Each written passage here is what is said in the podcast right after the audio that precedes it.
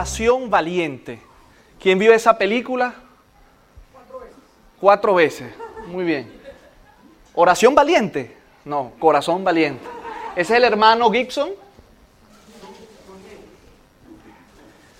Pues nada, quiero que quiero hacerle una pregunta. O que levante su mano. Eh, ¿Cuáles de las personas que están acá o cuántas de los creyentes que están acá eh, creen en el poder de la oración? Si usted es creyente, usted cree en el poder de la oración, levante su mano. Si tal vez usted, bueno, es la primera vez que nos visita, pues bienvenido, bienvenido una vez más. Eh, ahora, mm, yo creo que casi todos o todos levantamos la mano, dijimos que creemos en el poder de la oración, ¿verdad que sí? Ahora, levante nuevamente la mano los que creen que con Dios todo es posible. Amén, todo es posible. Ahora, eh, si yo le hiciera otra pregunta, le dijera, mire, ¿en qué escala, si es la palabra correcta, o, cuánto tiempo usted le dedica a la oración, a su oración personal, diaria? Eh, usted me diría, mira, yo del 1 al 10, pues 10. O tal vez, no, José Gabriel, tengo que ponerle un poco más de ganas a la oración. Levante la mano si usted es de los que considera que tengo que ponerle un poquito más de ganas a la oración. Puede ver, la mano levantada, no, le dé vergüenza. Todos estamos en la misma línea. No, no la baje, no la baje, no la baje. A esa es la penitencia. Tenga ahí media hora por no orar. Hay que orar más. Ve al que tiene a su lado, ve a, toda la iglesia. Eh, fuimos los mismos que hace un rato levantamos la mano eh, pensando y asegurando. No, no la baje, no la baje, no. Asegurando que creemos en el poder de la oración y que Dios, y creemos en un Dios de lo imposible, ¿verdad que sí? Y vemos a nuestro lado y todos pensamos que necesitamos ponerle más ganas a la oración. Y entonces, ya la puede bajar, puede bajar. Y entonces suena como, suena como contradictorio tal vez, suena como hasta gracioso, medio loco, de que yo creo en el poder de la oración, creo que Dios me puede responder, Creo un Dios de lo imposible, pero tengo que ponerle también más ganas a esto. Es como, no sé. Entonces yo me preguntaba, ¿pero por qué? ¿Por qué la mayoría de, nosotros no oramos con tanta frecuencia como deberíamos de orar?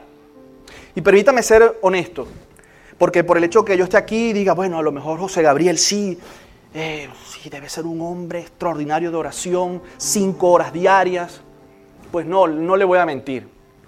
Pero sí es cierto que en un momento de mi vida eh, yo reconocí que tenía un problema. Tal vez usted se identifique conmigo.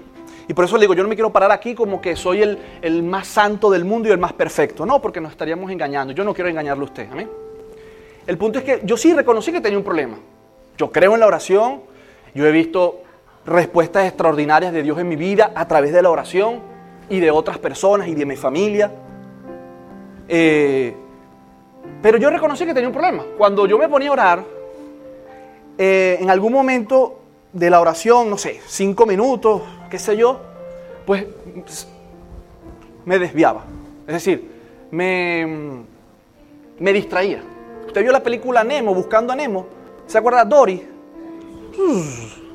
Que se iba por un lado y de repente, oh, estoy orando y, oye, habré dejado el grifo en... Ay, ¿yo cómo que dejé el grifo abierto?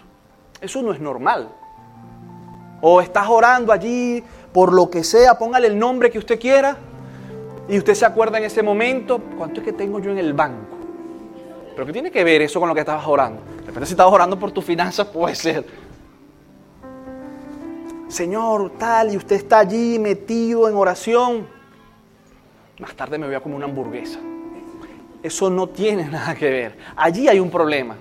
Y yo lo reconocí. El Señor, mira, eh, yo quiero ser un hombre eh, de oración, pero esto está molestando. O sea, esto es un déficit de atención. Y más hoy, y más hoy en día está demostrado que el tema de las pantallas, de los móviles, eh, repercute en el tema. Y lo vemos también en los niños, por eso es que no es tan recomendable o no es recomendable que niños tan pequeños estén con los móviles, y los aparatos electrónicos, etc. Y eso, aunque a usted de repente le pueda parecer un poco así hasta religioso, pero claro que también viene y afecta nuestra vida de oración.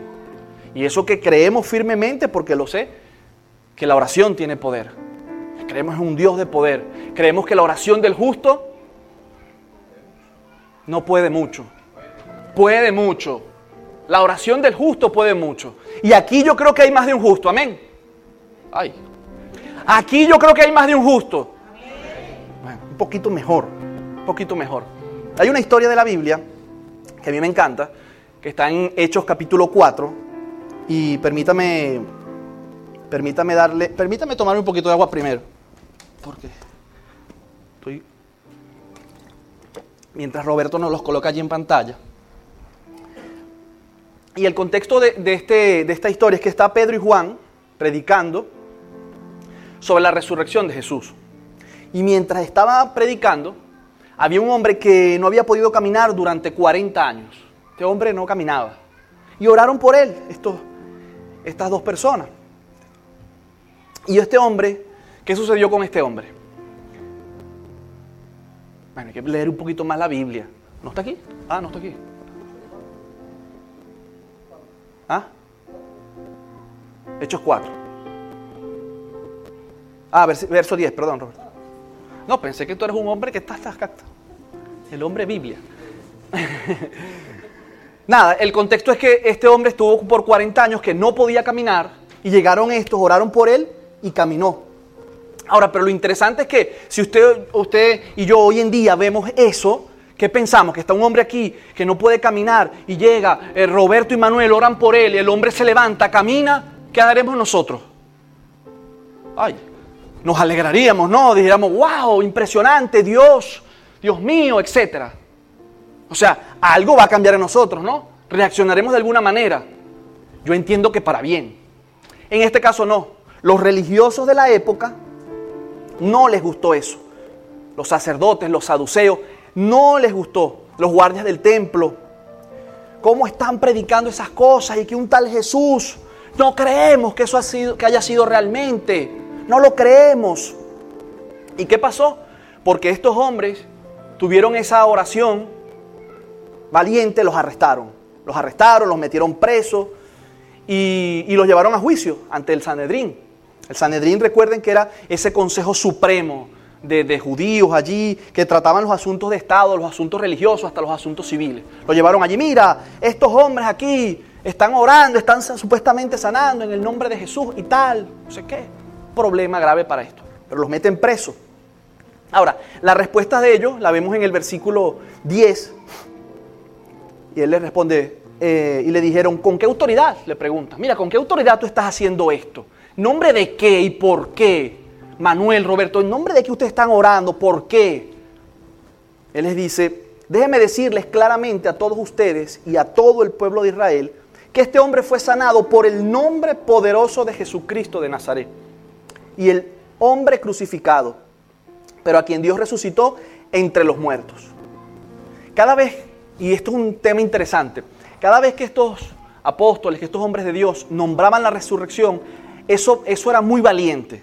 Porque a los saduceos, a ese grupo religioso, ellos eso no lo creían. Eso, ellos estaban en contra de todo este tema. Y era como que más aún los perjudicaba para seguir presos o para, o para traerles problemas. Entonces en el versículo 13 dice, los miembros del consejo estaban, ¿cómo estaban? Dice allí. Bueno, em, eh, estaban maravillados. ¿Cómo estaban?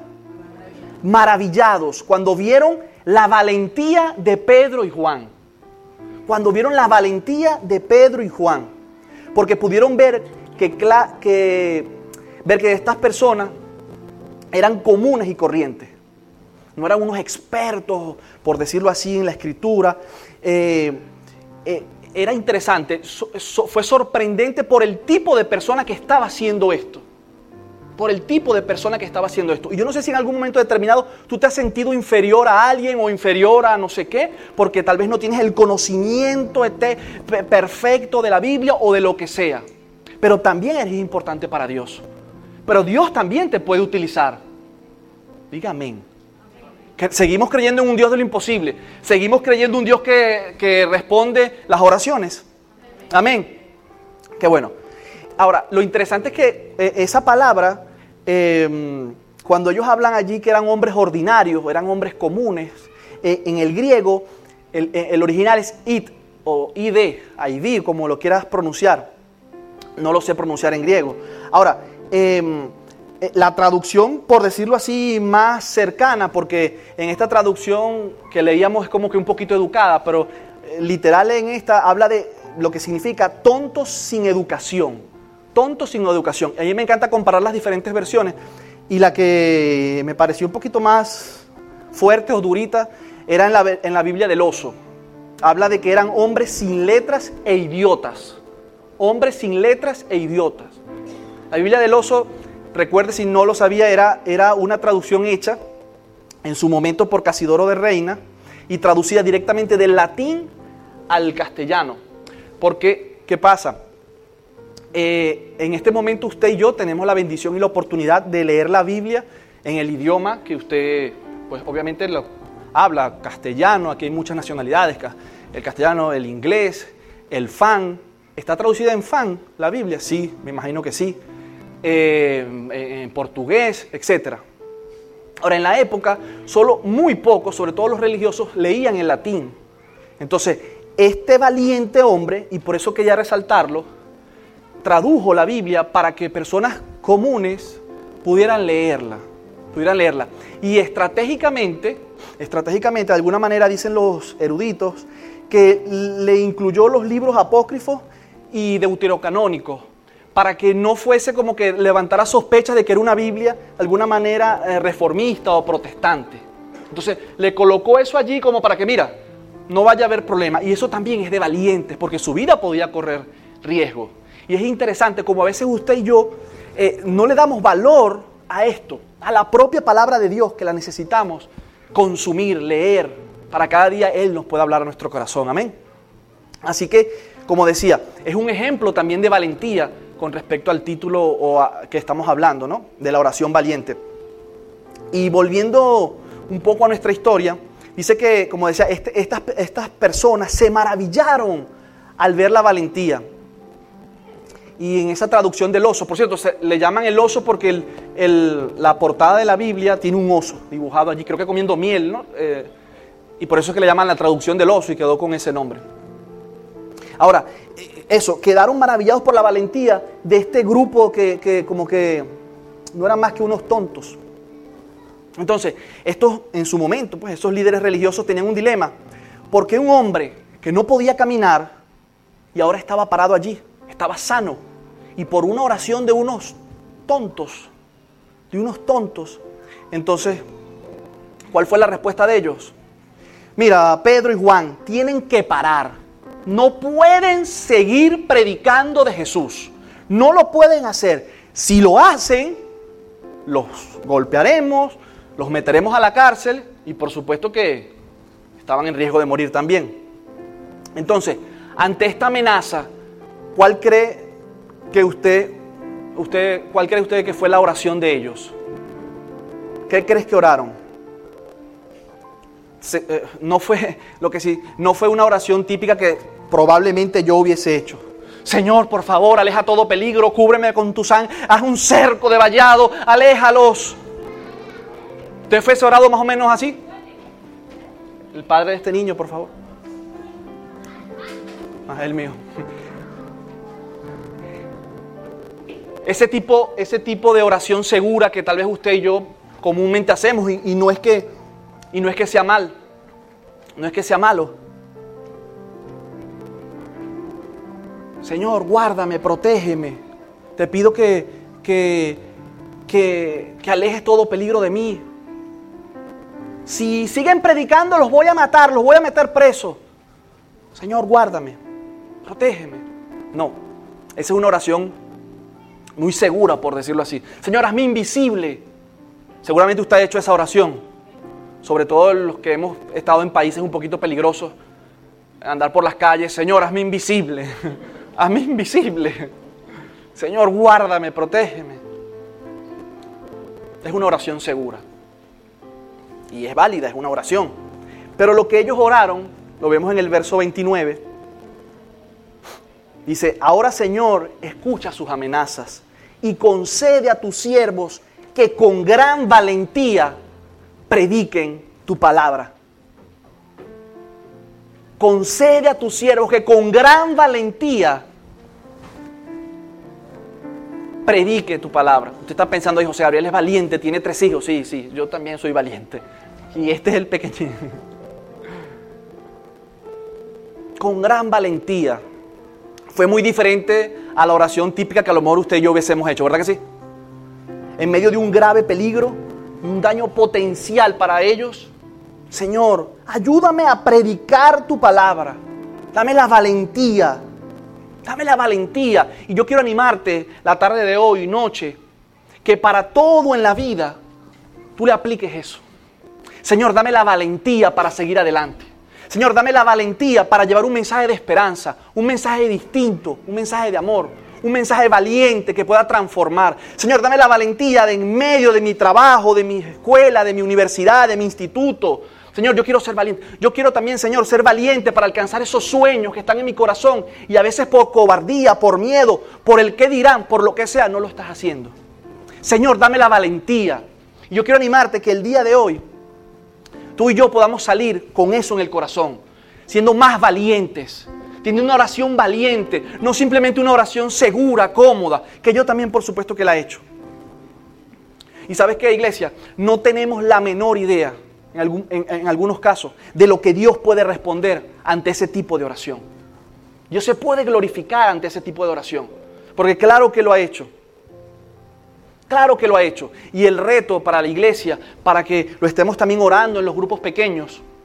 Como saben, nuestra iglesia trabaja con grupos pequeños. Nosotros no somos una iglesia con células o con grupos pequeños. Es una iglesia, somos una iglesia en grupos pequeños, en células. Amén. Y muchos me preguntan y, en las redes, ¿qué días tienen servicio? Aparte del domingo. Todos los días. Ay, todos los días. ¿Qué esclavitud es esa? O sea, uno no va a salir de la iglesia todos los días. Dios nos guarde, ¿verdad? Eh, los grupos pequeños es eso. Todos los días podemos ser iglesia. Entonces, una vez por semana nos reunimos, hay grupos eh, de mujeres, grupos de hombres, grupos de jóvenes. Así que usted es nuevo en la iglesia, pues bienvenido. Cualquiera de esos grupos ponga, me, consulta al final del servicio y, y, pues lo podemos orientar en eso. Por las personas que tienen dudas con respecto a que, ¿qué día más se congrega? No, nos reunimos el domingo a celebrar todos juntos. Y en la semana, miércoles, un día a la semana, pues compartimos en los grupos pequeños. Amén. Ahora, el reto es este. El reto que yo te lanzo es que podamos estar haciendo esta oración por varios días como decían, los grupos pequeños en tu casa. Señor, hazme una persona audaz, hazme una persona valiente, hazme una persona valiente. Mira, yo estoy 100% seguro y podemos ver los testimonios, seguro que lo hacemos con fe. Dios nos dará oportunidades. Dios nos dará oportunidades. Sé valiente. Dios te va a respaldar. Amén. ¿Le puedo dar un aplauso al Señor?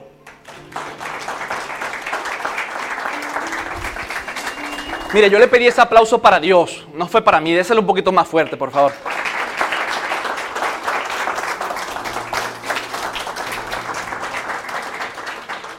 Ahora te pregunto, en una escala del 1 al 10, ¿qué tan valiente eres?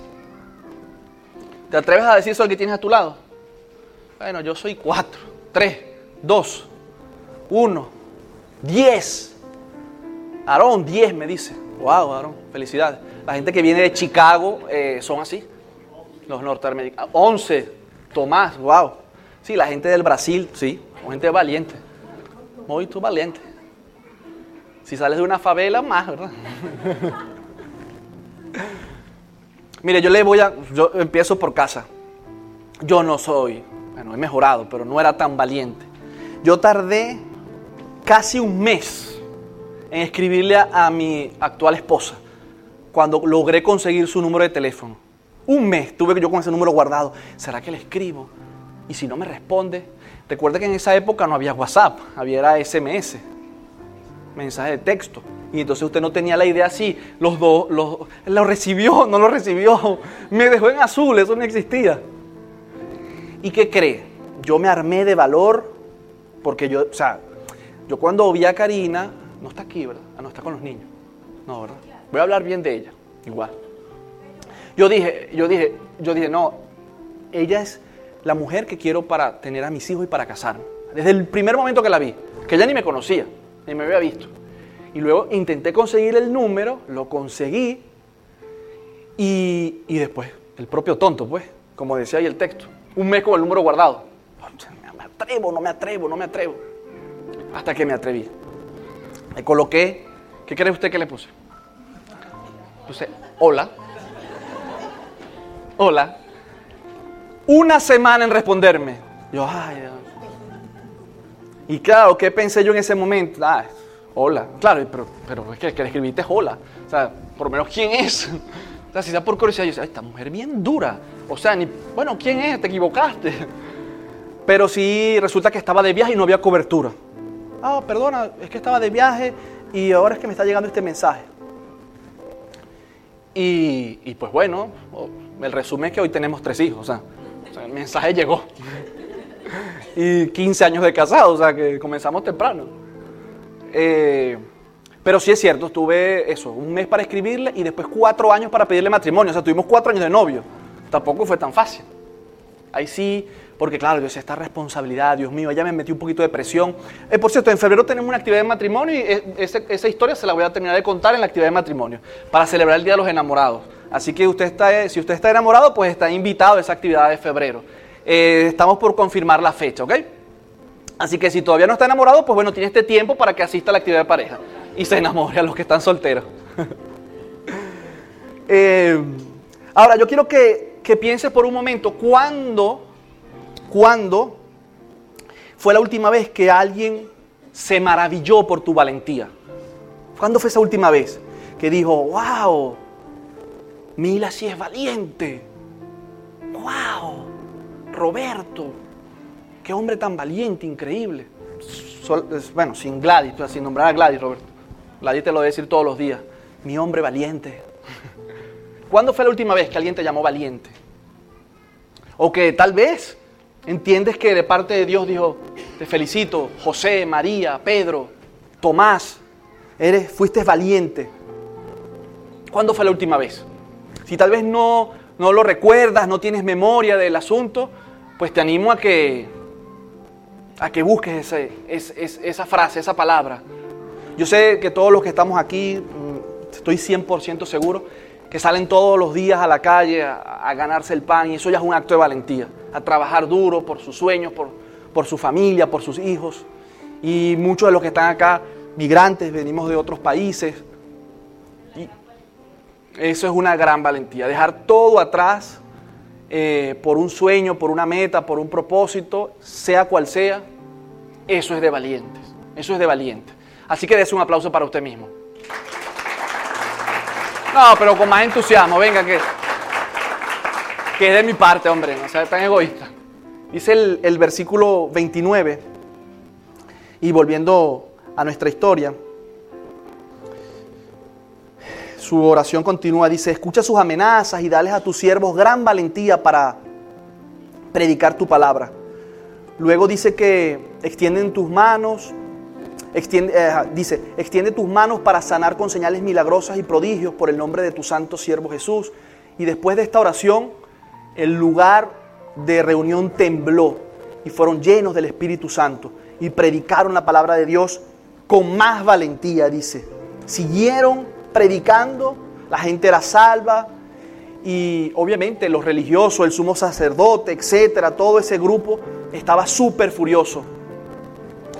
Y dijeron, pues bueno, no, encarguen esto a Roma porque encárguense porque si no Roma va, va a intervenir, el, el gobierno político de la época y pues obviamente va a haber problemas. Y en el capítulo 5, versículo 18, dice, arrestaron a los apóstoles y los metieron en una cárcel pública. Pero vino de noche un ángel del Señor, abrió las puertas de la cárcel y los sacó. Entonces el, el ángel les dijo, vayan al templo y denle al pueblo este mensaje de vida. ¡Wow! Un milagro, un milagro. Y uno de los atributos de la valentía es que por supuesto cuando somos valientes, cuando eres una persona valiente, cuando tienes acciones de, de valentía, pues normalmente, normalmente genera oposición. Va a haber oposición de todo tipo. La valentía casi siempre, repito, va a generar oposición. Y me gustaría decirte otra cosa, decirte, sé valiente que nada va a poder contra ti. Y como las películas americanas que terminan, wow, no, no va a ser así. No, no va a ser así. No va a ser así. El versículo 18 dice que arrestaron a los apóstoles y los metieron en una cárcel pública. Y lo que quiero que noten es que esta fue la segunda vez que los arrestaron. Que estuvieron en esa prisión, en esa, en esa, en esa prisión, la segunda vez en la semana. En la semana. Están sirviendo a Jesús y ahora presos otra vez. Entonces tal vez usted, pero ¿por qué si yo estoy sirviendo al Señor? Si yo estoy trabajando para Dios, ¿por qué me pasa esto?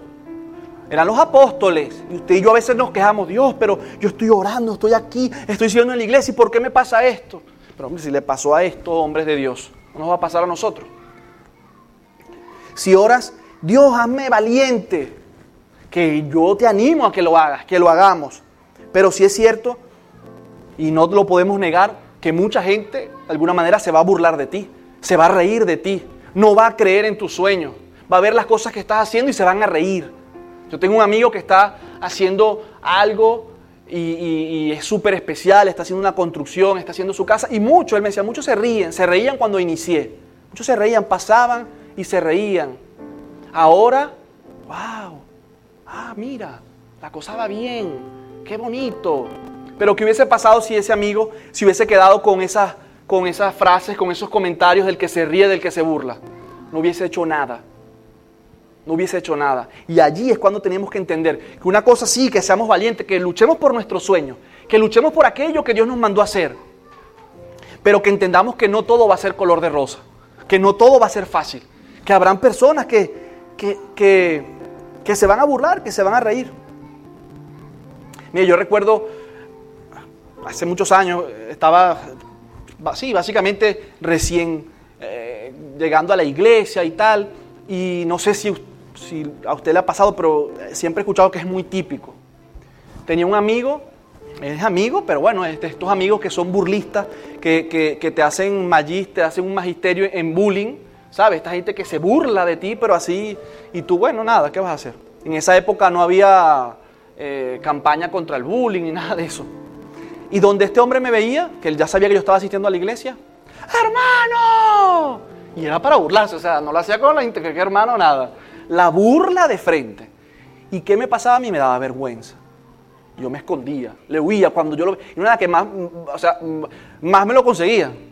Y desde lejos, hermano, aleluya. Ay, Dios mío. Y si estaba con la familia, con unos amigos, qué sé yo, ay. Hoy en día, hermano, Dios te bendiga, te guarde y te favorezca. Nada. Pero sí, claro que sí pasa. Claro que sí pasa. Es más, le confieso, hasta una vez hice unas de Pedro. Eh, me ofrecieron un trago en una fiesta y yo estaba en ese momento santificando mi cuerpo, cero nada, alcohol, cero nada. Y él llega, una persona me ofrece, tómate un trago. Y yo, ay Dios mío, y yo hice así, no, ¿Qué? No me digas que eres evangélico. No vale, acá. Tenía yo un año en la iglesia. No fui valiente. Pero lo interesante es que esa misma persona al tiempo me pidió oración. Porque sí, yo me equivoqué, sí, Señor, perdóname, sí, no fui valiente, negué mi fe. Pero Dios nos da otra oportunidad. Y bueno, me levanté y dije, no, esto no me vuelve a pasar, porque me sentí mal. Tampoco pasaba nada que yo me tomara un trago y ya. Y simplemente sí soy, pero bueno, este whiskycito se ve bien. Nada, gracias a Dios nunca tuve problemas con el alcohol. Gracias a Dios no era mi problema. El punto es que Dios me dio esa oportunidad y pude ser testimonio y pude orar por esa persona. Y yo dije, gracias Dios, porque en un momento me sentí tan mal, no me sentí capaz de, ser valiente por algo que a lo mejor es una tontería. Pero tú te dirás, ay, no, pero es el drama. Pero bueno, para mí en ese momento fue duro, fue, fue importante, fue como una prueba allí. Pero me sirvió para madurar. La, valentía generará oposición. Siempre habrá oposición. Pero también si estás en los caminos, si estás agarrado de Dios, si estás creyéndole a Él, también te hará madurar, también te hará crecer. Y eso es lo que tú y yo estamos llamados a hacer, a crecer todos los días, todos los días. Dios aprovecha todo para hacernos crecer, para que seas mejor persona, para que seamos mejor persona, para que seamos realmente una iglesia influyente en nuestra ciudad, en nuestro trabajo, en nuestra comunidad. Amén. Lo otro, y ya para ir terminando, y le pido al, equipo de adoración que me acompañen, la valentía desata milagros en tu vida. O, o mejor dicho, la valentía desata milagros de vida. La valentía desata milagros de vida. Vemos un interesante ejemplo en el versículo 19. Dice, eh, bueno, el contexto habla de que simplemente un ángel llegó de noche, abrió las puertas de la, de la cárcel y lo sacó. ¿Qué fue eso? ¿Qué fue eso? Un milagro, un milagro. No tiene ninguna explicación. ¿Cómo es eso que llega un ángel y de repente abre las puertas de la, de la cárcel? ¿Cómo eso es posible? ¿Cómo eso es posible? Imagínese en el momento, imagínese el contexto. Eso es un milagro. Eso es un milagro de Dios. Tal vez en la época actual, si usted está en cualquier lugar, qué sé yo, y está pidiéndole un milagro a Dios, y se le aparece un ángel, agarra el teléfono y empieza a grabar y lo sube a las redes sociales. Miren, se me apareció un ángel y abrió las cárceles, abrió las puertas y etcétera. Y hacemos ¡Wow! ¡Wow! ¿Qué hizo, qué hizo esta gente? Siguió predicando. Porque tú y yo de alguna manera, como definitivamente lo confesamos, necesitamos orar más. Pero cuando estamos metidos con el Señor, cuando sabemos que quién es nuestro Dios, no actuaríamos así. Simplemente seguimos caminando por fe y decimos, esto fue mi Dios. Esto fue mi Dios que me abrió las puertas. Este fue mi Dios, el Dios que yo le creo, que en el momento donde yo estaba, Él me levantó, me sacó, me ayudó, me dio esa valentía para salir de esa zona de confort, para dar ese paso de fe, para dar ese salto de fe, para ir al lugar donde tenga que lugar y volver a tocar las puertas, puertas que me han negado, que me han cerrado, pero yo vuelvo y toco con valentía, con fe. Amén. Amén. Cuando nosotros caminamos en obediencia a Dios, no tenemos miedo. No te sorprenden los milagros de Dios. Simplemente creemos que Dios aparecerá y Dios lo hará. Creemos que Dios aparecerá y Dios lo hará. Amén. Mire, yo recuerdo en este tema de que la valentía siempre, Ruth, desata milagros en nuestras vidas. Yo recuerdo una vez, creo que lo, comenté en un grupo pequeño. Estaba yo llegando eh, de mi casa, venía del trabajo y estaba llegando a mi casa. Y justo al frente de mi casa está un vecino, vive solo, con, creo que con dos nietos, una persona mayor. Y cuando yo veo la escena, se estaba quemando la casa.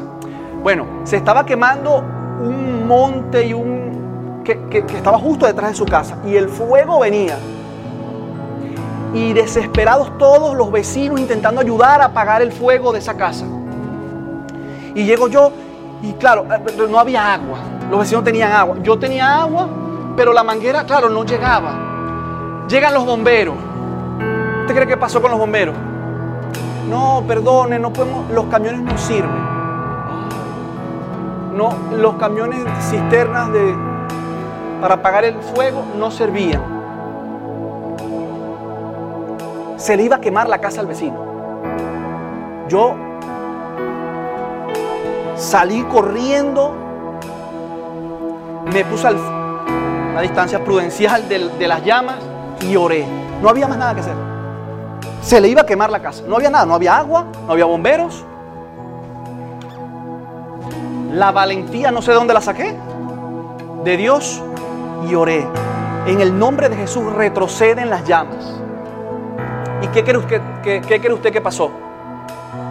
No, no se quemó la casa, hermana. Se detuvieron las llamas. El Señor hizo el milagro. ¿Y usted qué, qué pasó? Bueno, de ahí me hicieron una estatua a San Gabriel. No, tampoco.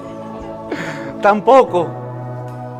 Lo que sí yo pude presenciar es cuando somos valientes, que no me importaba que iban a decir los vecinos, ¿y este loco? ¿Qué le dio a este loco? ¿Qué hace ahí hablando?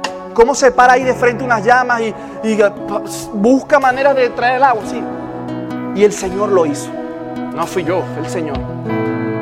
Pero sí creo firmemente que Dios usó una oración de un loco valiente, valiente en ese momento, por la desesperación, porque no había otra opción. ¿Pero por qué? Y Dios nos respaldó. Porque bueno, sí, ya no hay otra opción. Pero porque a veces esperamos cuando no hay opciones. Ah, bueno, sí, voy a buscar la hora de Dios, voy a orar, ya no tengo opciones. No, no, que esa sea nuestra primera opción. Que esa sea nuestra primera opción. La valentía también es saber que Dios está allí para nosotros, pero que nosotros también estamos para servirle. ¿ven? Que también somos valientes y que Dios lo puede hacer. Que Dios lo puede hacer. Como decía, pero no te limites porque vendrá la oposición, porque vendrán cosas que te intentarán detener. Mire, una vez mi madre, perdona que te mencione mamá, ella es un poco tímida, no le gusta esto. Me atrevo porque es mi madre. Yo sé que no, mamá. Ven, pasa al frente. No, mentira.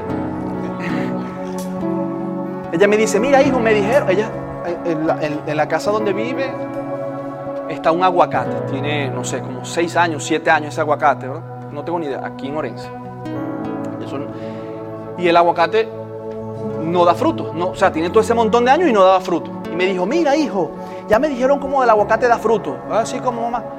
Que le tenga que dar con la correa, con el cinturón, dos veces y una mujer embarazada. Sí, sí, me dijeron que eso no falla.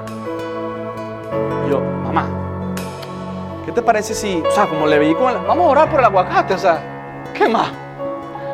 Señor, en el nombre de Jesús, que este aguacate produzca fruto. Punto. Una oración de fe.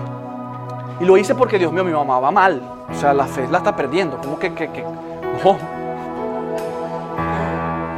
Ese momento me motivó a ser valiente por mi madre. Se nos va, se nos pierde.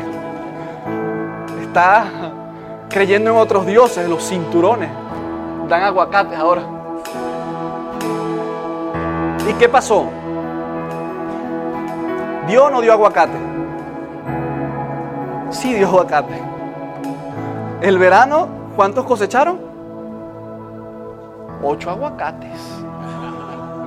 ¿Ah? Sí, pero no probé ninguno y lloré. Se los comieron todos. Mal, muy mal, eso estuvo muy mal. Pero bueno, en medio de ese proceso, y yo no estoy contando esto para que, ay, José Gabriel, venga para que ore por mí, que será que me aparece. No, no, no. la historia y la moraleja de todo esto es que, si no me equivoco, fue, mi, fue ella misma o Karina, no recuerdo, le contó a alguien el tema.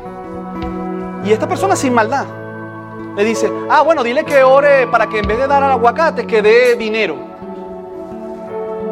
¿Qué pasa con ese tipo de comentarios? apagan la fe, te avergüenzan. Sí, chiste, una broma, vale. Pero, pero vienen peligrosamente a decir, déjate de tontería. Pero yo creo que Dios está también en esos pequeños detalles. Yo creo que cuando confiamos en Dios en lo pequeño, también en lo grande, lo mediano, Él nos va a responder. Lo que necesitamos es valentía, iglesia. Valentía una oración valiente de tu parte puede cambiar el destino tuyo y de muchas personas. Pero necesitamos estar claros que la, la valentía traerá oposición, pero también traerá milagros para nuestras vidas. Amén. ¿Qué te parece si en medio de esto oramos a Dios pidiéndole al Señor que nos dé valentía? Señor, hazme un hombre, una mujer valiente. Que esta semana yo pueda ver Señor, milagros en mi vida y en las personas que me rodean, porque hoy he sido valiente, me comprometo a ser valiente. Y esta semana me comprometo a orar todos los días, Señor, dame valentía para lograr aquello por lo cual tú me llamaste. Dame valentía para compartir un mensaje de esperanza con esa persona que aún no me atrevo. Dame valentía para invitar a alguien a un grupo pequeño. Dame valentía para invitar a alguien a la iglesia. No sigamos siendo egoístas. No sigamos teniendo miedo. Seamos hombres y mujeres valientes. Amén. ¿Te atreves a orar conmigo? ¿Te atreves a orar conmigo? Señor, en el nombre de Jesús, Padre, te damos gracias, Padre bueno, porque tú nos permites, Señor, reconocer, Padre, que sin ti no podemos, Dios, que necesitamos de ti, Señor, de tu Santo Espíritu, Padre. Por eso te pedimos, Dios, que nos dé, Señor, valentía, Padre, porque tú nos dices en tu palabra que tú nos diste un espíritu de dominio propio, no de cobardía, Señor. No somos cobardes y por eso oramos, Señor, pidiéndote, Padre, que podamos ser hombres y mujeres audaces, hombres y mujeres valientes, Señor. Ministro, Señor, sobre esta iglesia valentía para llevar tu mensaje de esperanza, de buenas noticias, Señor, a todas las personas que nos rodean, Señor. Te pido por cada hermano, hermana, por cada persona que está en este lugar, por cada persona que está viendo estos videos, Señor, que tú le puedas ayudar a ser valiente, Dios, en esos sueños, en esas metas, Dios en que nos comprometamos cada día más, Señor, a orar, Padre, a confiar en ti, Dios, que tú nos respaldas, que tú abres puertas. Thank